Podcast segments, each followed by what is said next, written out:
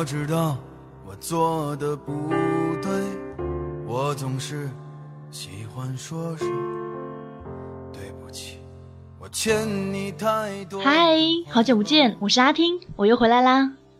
那最近呢，阿听一直沉浸在一种比较悲伤的情绪里，因为阿听要第一次跟一座城市告别了，以前从来没有过这样的体验，第一次跟一座自己生活了很久的城市彻底的说再见。以后如果没有什么事情的话，应该也不会再回来了。而在这里的一些人呢，以后也应该很难再见到了。昨天呢。阿听回到自己的大学校园里，看了看。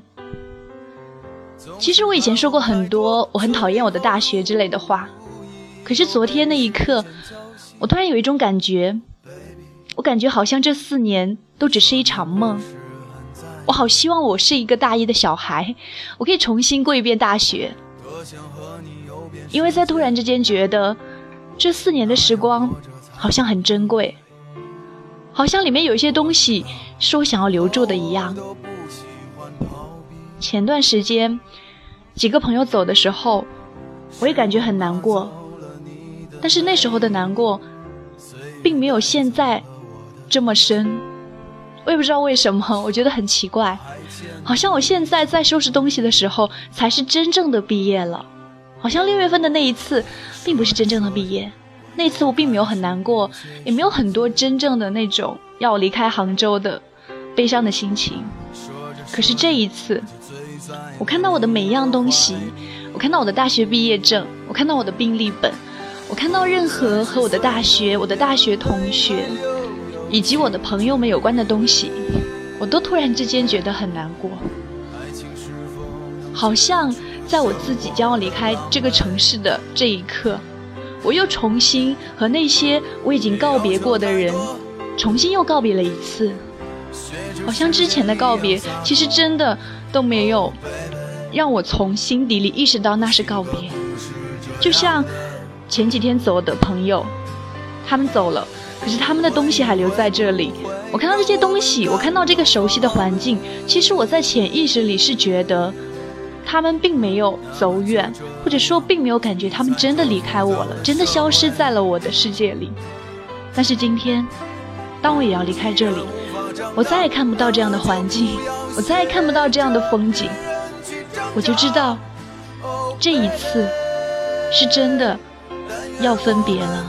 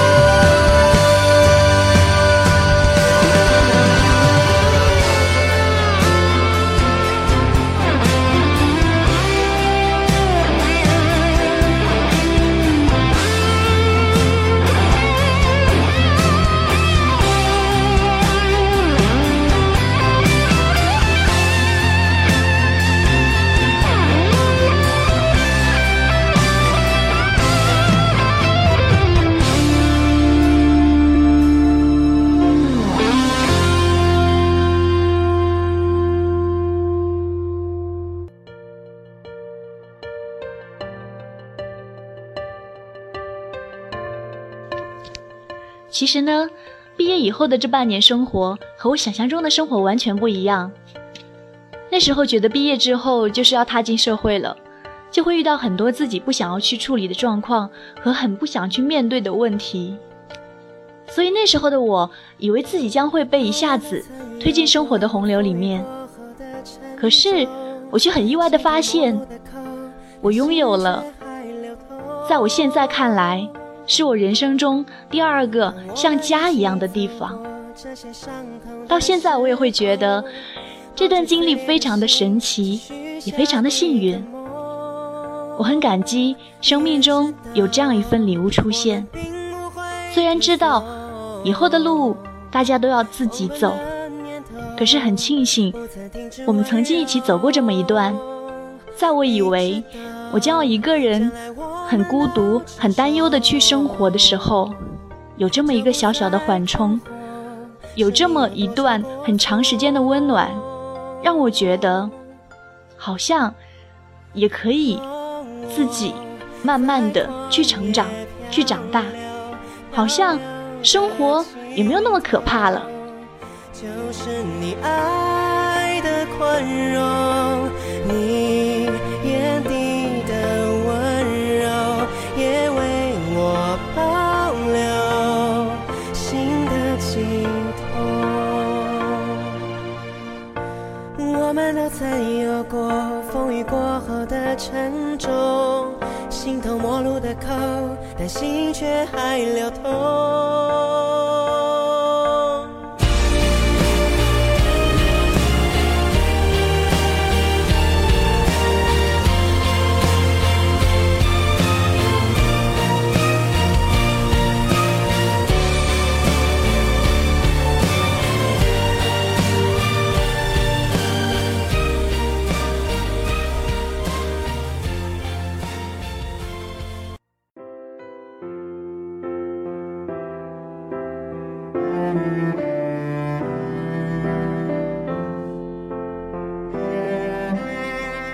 最近呢，我的很多想法都变了。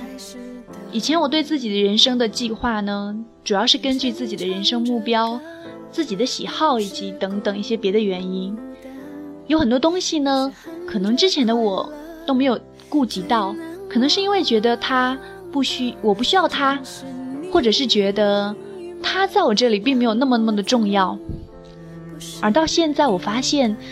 一个人的生活当中，确实存在很多我没有顾及到的，但是的确很重要的东西。以前我也并不觉得说，人和人之间一定要保持一个很高的粘合度，没有必要什么事情都要粘在一起。到现在呢，我觉得这种陪伴和这种粘合，并不是一种枷锁，因为生活本身呢，它就是一种综合体。想要过的生活，可能之前只考虑到了生活本身是什么样的，考虑到了吃什么样的东西、喝什么样的东西、看什么样的电影，但是忘记了去考虑，重要的是这样的生活是和什么样的一群人一起度过的。有时候可能这种生活并不是像自己理想的那个样子，但是身边有一群可以让自己很开心的人，那我会觉得。这样的生活也蛮好的。现在呢，对生活的要求已经没有那么像以前那么那么呆板了。现在会觉得生活是一回事，而和谁一起生活是更重要的另一回事。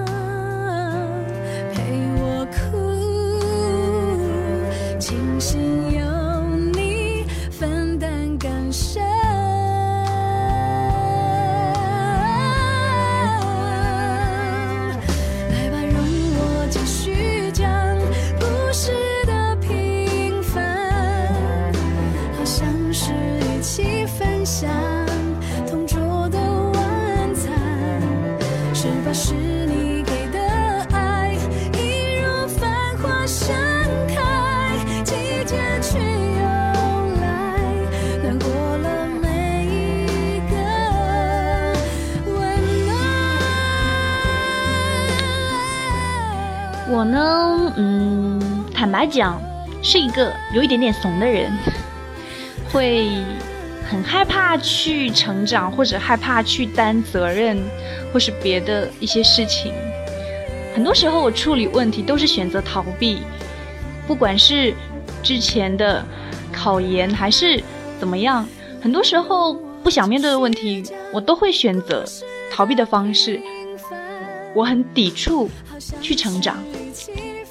但是这段时间的时光，这段时间里，大家给我的感动，让我觉得生活没有那么可怕，让我觉得我有力量，可以在这一次分别之后，去尝试，去不逃避，去很勇敢、很努力的去长大。所以，谢谢你们给我的这一段时光。晚安。